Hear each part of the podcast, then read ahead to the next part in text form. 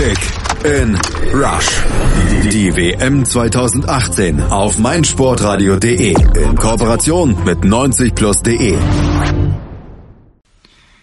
Es hätten sich viele Leute in Deutschland gefreut, wenn wir heute ausgeschieden sind. Mit diesen harten Worten spricht Toni Kroos nach dem 2 zu 1 von Deutschland gegen Schweden im zweiten Gruppenspiel der WM 2018 über den Sieg. Ähm, harte Worte, die es zu diskutieren gilt. Die Highlights. Deutschland ist richtig gut reingekommen in das Spiel, hat dann aber eine Verletzung hinnehmen müssen und einen kapitalen Bock von Rüdiger, der zum Bruch geführt hat. 32. Minute eben dieser Toni Kroos mit einem unfassbaren Fehlpass. Nach seinem Tor später dann natürlich Genugtuung 0 zu 1. Deutschland wie ein Kartenhaus in sich zusammengefallen. Bis zur Halbzeit passiert nicht viel. Deutschland hätte sich nicht beklagen können, wenn es 0 zu 2 gestanden hätte durch einen Kopfball von Berg. Nach der Pause Reus mit dem schnellen Tor 1 zu 1 und ja, dann Deutschland Powerplay. Aber irgendwie wollte die Murmel nicht rein. Und ja, dann gab's noch die rote Karte von Jerome Boateng. Das darf nicht passieren. Und dann dieses furiose Ende. Und genau das alles möchte ich jetzt äh, detaillierter äh, besprechen mit dem 90 Plus Experten David Theis. Moin David. Und ich glaube, wir beide, wir müssen uns noch ein bisschen beruhigen nach diesem Spiel, ne? Hi, ja, durchaus. Äh, ich weiß nicht, wie viele äh, Bierchen hast du schon gezischt? Ich habe gar keins gezischt, ah, aber ich ähm, gönn mir dann vielleicht nach der Sendung. Auf, auf ein, den Sieg. Oder drei. Auf den Sieg. Auf den deutschen Sieg. Absolut. Gehen wir rein in die Highlights. Die Analyse.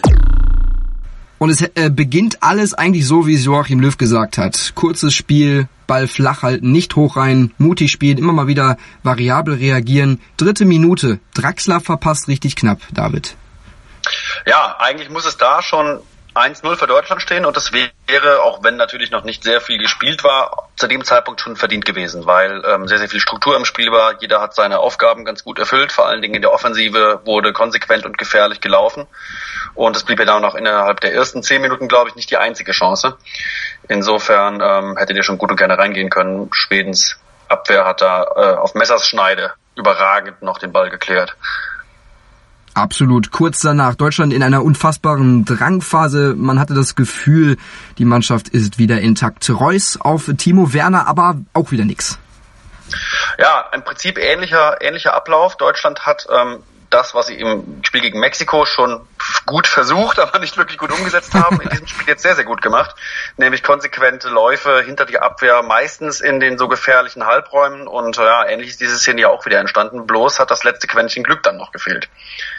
Ja, dieses Quäntchen Glück hatten sie dann aber auf der anderen Seite. Zwölfte Minute. Antonio Rüdiger geht da völlig ohne Not an der Mittellinie ins Dribbling, verliert den Ball gegen Berg und ja, was dann passiert, äh, da standen mir schon wieder die Schweißperlen auf der Stirn.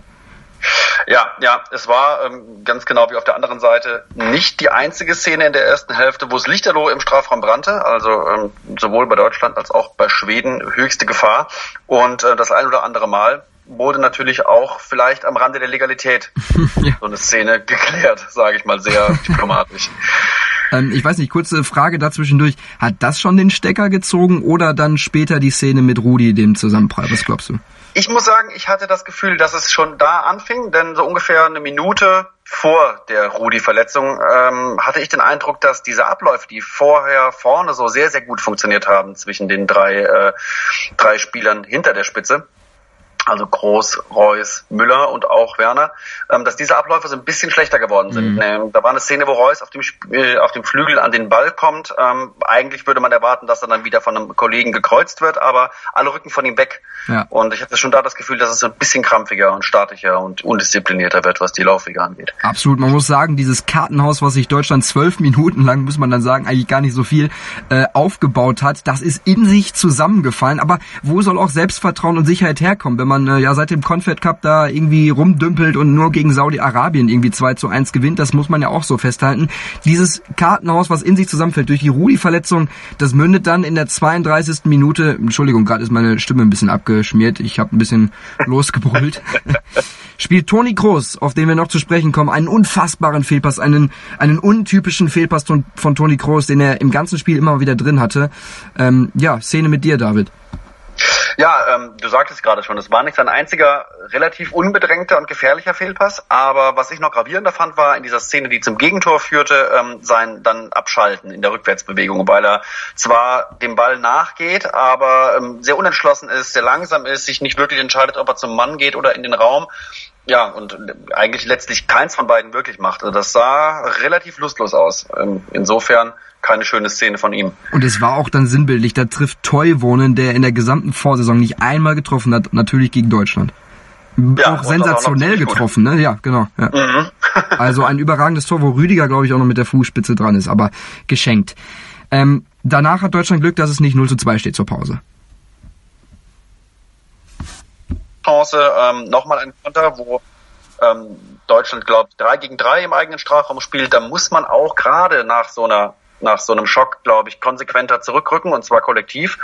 Und dann war noch eine Flanke nicht abgedeckt worden. Das war, glaube ich, schon die 47. Minute und es gab noch einen gefährlichen Kopfball. Also ziemlich viel Krampf und auch eine ganze Menge Unkonzentriertheit in den deutschen Abwehraktionen.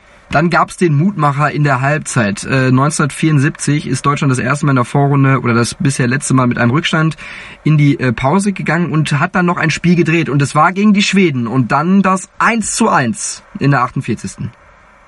Ja, ähm, da wurde der, ähm, wie ich finde, trotz der nachlassenden äh, Bemühungen ab, sagen wir ungefähr der 20. Minute, recht starke deutsche Sturm dann belohnt. Äh, auch wieder ein ähnlicher Ablauf. Es kommt ein flacher Ball von beinahe der Grundlinie ähm, hohe Bälle hätten gegen die Schweden auch nicht wirklich Sinn gemacht. Das hatten die Deutschen dann schnell begriffen, Gott sei Dank. Und ähm, ja, Gomez war zwar, glaube ich, gar nicht am Ball selbst, hat aber seine Rolle als ähm, Zielspieler schon perfekt ausgefüllt mhm. und den Raum mehr oder weniger für Reus freigeblockt. Der bleibt kalt und so fängt die zweite Halbzeit genauso gut an wie die erste, bloß mit mehr Effizienz. Ich glaube, Gomez touchiert ihn ganz leicht und dann Reus ja. irgendwie mit dem Knie, aber ja, geschenkt. Eins zu eins, ich habe gar nicht irgendwie richtig gesehen, dass der irgendwie reintrudelt. Ich weiß nicht, wie es bei dir war. Das ich glaube, so ganz leicht war der nicht. ja, der war echt unfassbar. Ich meine, du als Dortmund-Fan äh, freust dich für Reus wahrscheinlich auch immens, ne? Unglaublich, unglaublich. Ähm, ich meine, man versetzte sich mal ins Jahr 2014 zurück, als vor dem Turnier auch alle nur über Marco Reus gesprochen haben. Ja, stimmt. Als einziger Hoffnung. Es schien fast so, mhm. als, als werde das Turnier ähm, mit der Performance von Reus stehen oder fallen. Und dann hat er dieses riesige Pech, hat dann auch im Verein einen langen Weg zurückgebraucht, wieder Rückschläge erlitten und steht jetzt endlich da, wo man ihn schon so lange eigentlich sehen wollte und auch äh, eigentlich sieht. Also ich kann kaum äh, äh in Worte fassen, wie sehr es ihm gönne. Ich freue mich auch für ihn mit, für das Tor. Danach Deutschland mit Powerplay und einigen Chancen, David. Ja, ähm, Gomez Einwechslung äh, hat glaube ich, ganz gut funktioniert. Ich dachte erst, hu, hm, Löw nimmt, nachdem, wie gesagt, diese sehr, sehr guten Läufe in die Tiefe ähm, die erste Halbzeit bestimmt haben, ähm, so ein bisschen seinen Matchplan vom Platz nach dem Rückstand, so gezwungenermaßen, und hatte, wie gesagt, befürchtet, dass da viele hohe Bälle reinkommen. Aber ähm, Timo Werners Rolle hat mir vor der Pause und dann noch besser nach der Pause gefallen. Denn er hat wirklich auch konsequent die Halbräume beackert, ist immer wieder in die Tiefe gegangen, immer wieder Bälle Höchstrisiko ähm, like zurückgelegt und Gomez macht dann den Raum oft oder den, den Rückraum für seine Stürmerkollegen frei. Das hat zu einer Reihe von Chancen geführt und ähm, auch tatsächlich, obwohl es mit ähm, fortlaufender Spieldauer schwieriger wurde, ganz gute, ganz gute Szenen zutage gefördert. Auf jeden Fall. Aber dann wollte der Ball irgendwie nicht so rein und dann äh, lässt sich Jerome Boateng zu einer Aktion hinreißen, die er so mit seiner Erfahrung eigentlich gar nicht machen darf. Nee, nee, und auch da wieder, ähm, ähnlich wie zuvor bei Groß, eine ganz, ganz schwache Szene von einem der absoluten Führungsspieler im Team, mhm. wo man eigentlich am, am ehesten eine konzentrierte und disziplinierte Leistung erwarten muss. Und dann auch in einer Phase, wo, glaube ich, seit äh, der 61. oder 62. Minute keine wirkliche Torchance mehr herausgesprungen war, trotz aller Dominanz. Das Spiel also so ein bisschen abflachte. Ähm, da geht er dann plötzlich völlig übermotiviert in diesen Zweikampf, den er eigentlich anders führen kann. Und ähm, fliegt darunter.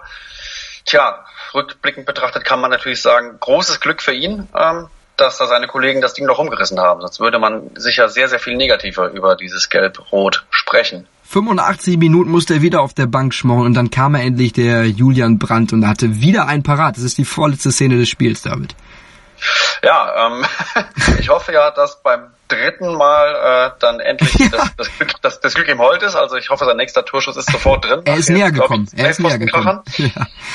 Ähm, und generell muss ich sagen, auch wenn natürlich Brandt ähm, weniger Spielminuten hatte, äh, gefällt er mir viel, viel besser als zuvor Draxler, mhm. der zwar die Chance ganz am Anfang des Spiels hatte, danach aber sehr, sehr äh, abgetaucht ist, wie schon im Spiel gegen Mexiko. Und Brandt wirkt da physisch stärker, wirkt beweglicher, wirkt auch ein Stück weit entschlossener. Insofern würde ich von dem gerne mehr sehen. Auf jeden Fall ist es auch einfach immens, dass er auf Knopfdruck, auf Knopfdruck da ist, als einer der wenigen im Team. Ja, absolut. Und das natürlich in einer Phase, in der das Team psychologisch sicherlich nicht in einer sehr, sehr schönen Situation war. Ja. Da kommst du dann ähm, relativ weit von außen rein, denn Brandt gehört ja jetzt nicht wirklich lange zum engen Kreis der Nationalmannschaft. Ähm, stand auch bei einigen, glaube ich, so ein bisschen auf der Kippe, ob er überhaupt mitgenommen wird. Löw hat Gott sei Dank richtig entschieden, wie ich finde. Mhm. Und äh, ja, aus dieser Gemengelage heraus ganz, ganz großer Respekt äh, vor Julian Brands Leistung. Ich bin voll bei dir und dann kommt das, was irgendwie passieren muss. Toni Kroos, wieder ein kurz ausgeführter Freistoß. Ich habe schon wieder gemeckert, das kann nicht sein. Immer die Ecken kurz gespielt, immer die Freistöße kurz gespielt und dann immer dieser Toni Kroos mit seinen Fehlpässen im Spiel und dann haut der den da hinten rein. Was hast du da gefühlt? Ich ähm, habe natürlich erstmal laut geschrien und mit mir so ziemlich alle hier in Köln auf der Dürener Straße vor dem Fenster, so wie ich es gehört habe. Ähm, aber ich fand es auch irgendwo so ein Stück weit passend, denn obwohl Groß natürlich auch einige der schwächsten Szenen aus deutscher Sicht hatte, hat er dann am Ende die stärkste. Und ähm, man darf nicht vergessen, dass zwischen diesen Fehlpässen und dem echt schlechten Abwehrverhalten beim Gegentor Groß unendlich äh, viel mehr Pässe als jeder andere Spieler auf dem Feld gehabt hat. Ähm, er hat viel mehr Ballaktionen gehabt als alle anderen. Und ähm, na, schreibt somit, auch wenn ich ihn nicht für den Spieler des Spiels halte, ähm, zumindest die Geschichte des Spiels. Und irgendwie war es fast ein bisschen klar. Ich bin versucht zu sagen, solche Geschichten schreibt nur der Fußball. oh, oh, oh, drei Euro ins, Fra ins Phrasenschwein. Was für ein Spiel. Mindestens. Fast schon so spannend wie das Finale 2014 gegen Argentinien. Das Spiel hat ein bisschen länger gedauert in der Highlight-Analyse. Wir gehen jetzt aber noch ein bisschen mehr in die Metaebene, in die Analyse und äh, beginnen da gleich auch mit Toni Kroos. Ja, ähm, Moment. ich glaube, das ja. Bin motiviert wie Neuer. Ja, alles gut. Neuer war sehr motiviert, das stimmt. Ähm, okay, Moment. Meine Eingangsworte, David, kannst du dich an die erinnern? Äh, äh jetzt habe ich dich erwischt. Egal. Ähm, ähm, Toni Kroos sagte nach dem Spiel, so einige ah, ja. oder viele deutsche Fans hätten sich gefreut, wenn wir hier heute ausgeschieden wären. Ist es wirklich so, dass von der Öffentlichkeit zu viel erwartet wird und zu viel negativ geredet wird? Ich bin mir nie so ganz sicher, ob das eine Sache ist, die nur ich in meiner kleinen Filterblase oder in meiner sozialen Blase wahrnehme. Aber ich würde tatsächlich Toni Kroos aus meinem Blickwinkel zustimmen, denn ich habe von äh, einigen Freunden, die drüben sind und die Spiele anschauen, sehr, sehr viel Negatives gehört. Die Euphorie sei nicht spürbar. Es seien sehr, sehr viel weniger deutsche Fans angereist als bei den letzten Turnieren, vor allem viel weniger junge Leute. Und klar, das Medienecho in den letzten Wochen war dominiert von ähm, Kritik an Jogi Löw, Kritik an der Mannschaft, Kritik an der Aufstellung. Ähm, es wurde geschrieben, die deutsche Mannschaft sei über den Zenit, unmotiviert. Dann noch die Hintergrundgeräusche um Özil und Gündogan, die natürlich vom deutschen äh, Boulevard mit starkem nationalen Anstrich maximal ausgeschlachtet worden sind. Und da ist bei mir natürlich jetzt kein gutes, euphorisches Bild, ähm, Gesamtbild über äh, die deutsche Mannschaft mhm. rübergekommen. Insofern kann ich schon verstehen, dass äh, Groß diese Aussage getroffen hat. Aber ähm, ich halte da auch ein bisschen gegen. Ähm, unberechtigt war die Kritik ja nicht äh, ansichtlich der letzten Monate und auch des Mexiko-Spiels. Nein, ganz und gar nicht. Ganz und gar nicht. Ähm, beim letzten Spiel trafen für mich, äh, oder nach dem letzten Spiel trafen für mich vor allen Dingen die Kritik äh, an der Besetzung der Mannschaft. Kedira wäre da zum Beispiel zu nennen. Ähm, mhm trafen zu und natürlich war auch die Leistung schwach. Insofern muss Groß sich sicherlich ein Stück weit den Schuh anziehen. Auf der anderen Seite verstehe ich aber natürlich auch, dass da eine ganze Menge Trotz dabei ist, denn man sieht ja, dass die Mannschaft noch immer dazu imstande ist, sehr Großes zu leisten, wenn es darauf ankommt. Thomas Müller danach im ARD-Interview, der war völlig fassungslos. Also der Reporter hat ihm eine Frage gestellt und Thomas Müller hat gefühlt drei Minuten geantwortet und hat irgendwie was gesagt von, ja, man träumt ja dann auch immer davon, in Unterzahl irgendwie äh, dran zu bleiben und äh, äh der wusste gar nicht, was er da richtig sagen soll. Da ist so viel Druck abgefallen, David.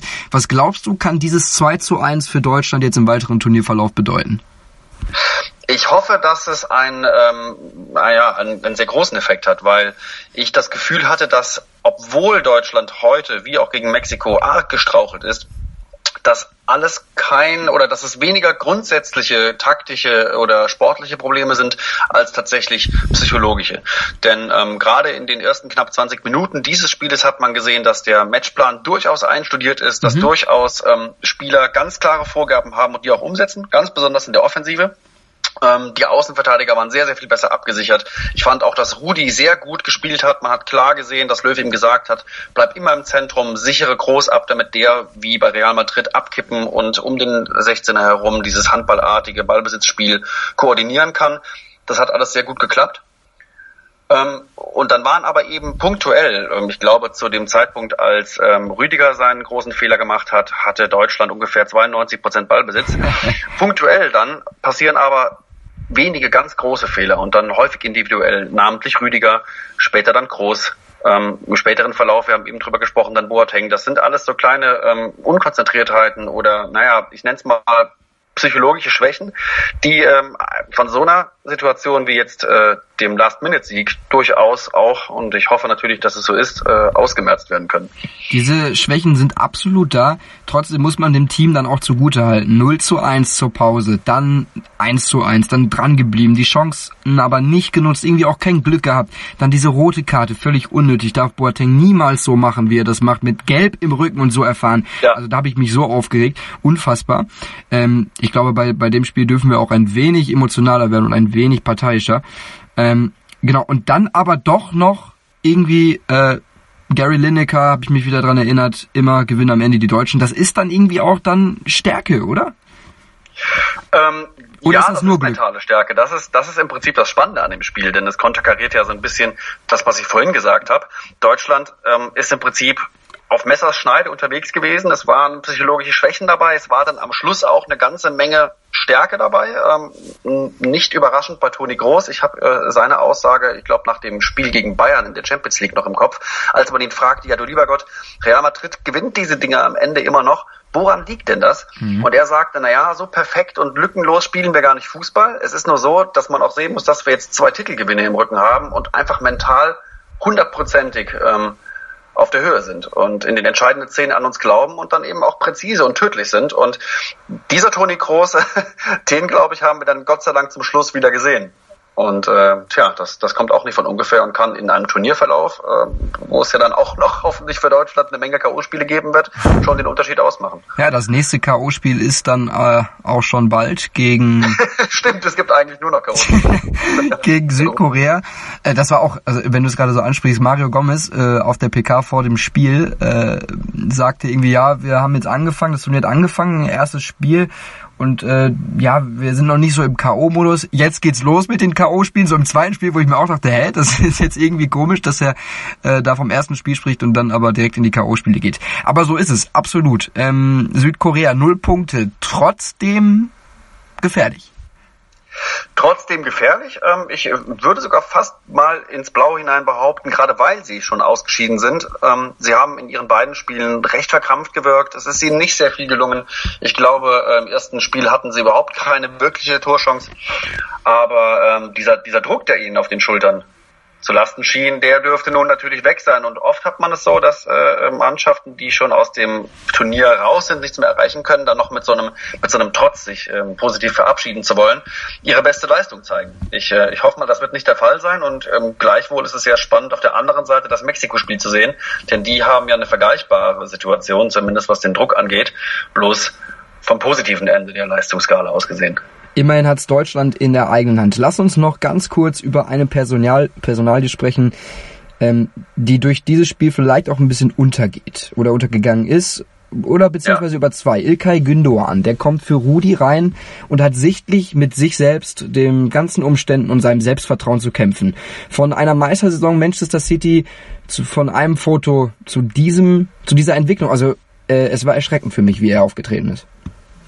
Ähm, ja, also ich fand ihn sowohl individuell als auch im taktischen Gesamtgerüst nicht gut. Ähm, das Individuelle, klar, äh, ist schnell gesagt. Er hat einfach die falschen Räume zum Teil besetzt, war viel zu weit vorne. Ich weiß jetzt nicht, inwieweit das ähm, taktische Ansage war oder einfach äh, Gündoğans Art zu spielen. In den ähm, Situationen, in denen er hätte gefährliche Pässe spielen können, ist ihm auch nicht so viel gelungen, ähm, gelungen obwohl er glaube ich, häufig am Ball war. Aber ähm, das Gravierende war eigentlich der, der taktische Unterschied zwischen Rudi, der eben diesen absolut seriösen Absicherer gespielt und soweit ich weiß, kein einziges Mal aus der Mitte rausgekippt ist. Mhm und dann dem Gündogan, der ähm, locker anderthalb Linien vor groß positioniert war, was natürlich irgendwo aus Gündogans Blickwinkel auch, auch Sinn macht, denn er ist ein überragender Nadelspieler, sehr beweglich und seine starke Zone fängt so in etwa zehn Meter vor dem gegnerischen 16er an. Bloß bist du natürlich dann ähm, sehr, sehr viel anfälliger gegen Konter und man hat sofort gesehen, ähm, Gündogan war gleich ganz am Anfang in der Szene rausgekippt, der Ball wird verloren und dann brennt das Lichterloh, ähnlich wie man es im Mexiko-Spiel gesehen hat. Insofern ähm, war er einfach schon das falsche Puzzleteil in diesem, in diesem Konstrukt heute und dann aber auch individuell nicht gut.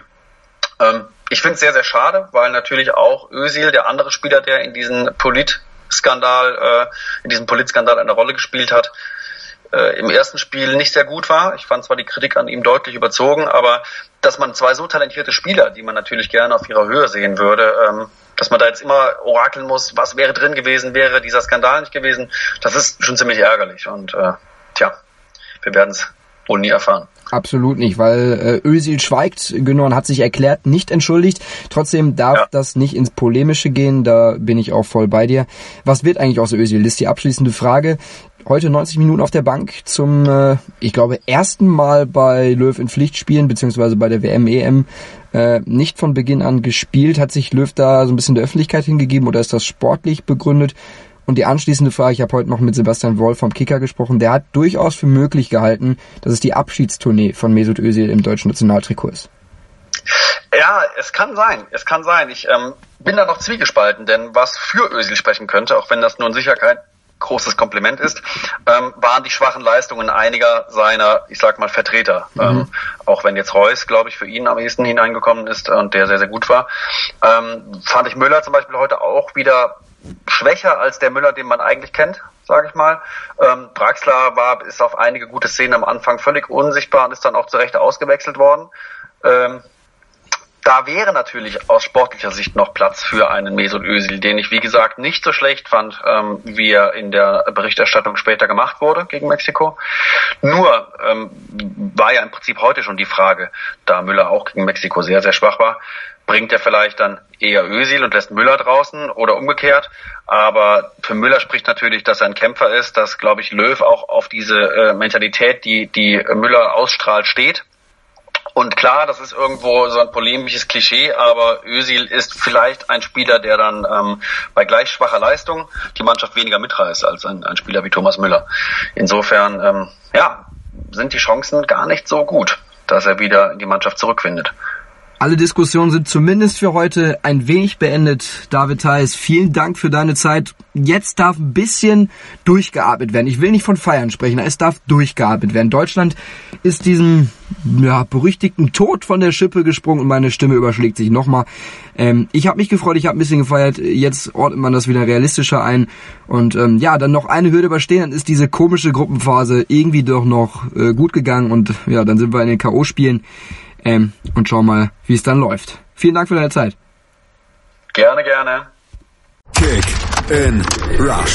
Das WM-Tippspiel auf meinsportradio.de. Präsentiert von Mobilcom Debitel. Registriere dich jetzt auf meinsportradio.de slash kick and rush und gewinne jeden Spieltag ein nagelneues Sony Xperia XZ2 Kompakt. Bereitgestellt von Sony. Kick and Rush. Die WM 2018 auf meinsportradio.de. Werde der Zar des Tippspiels.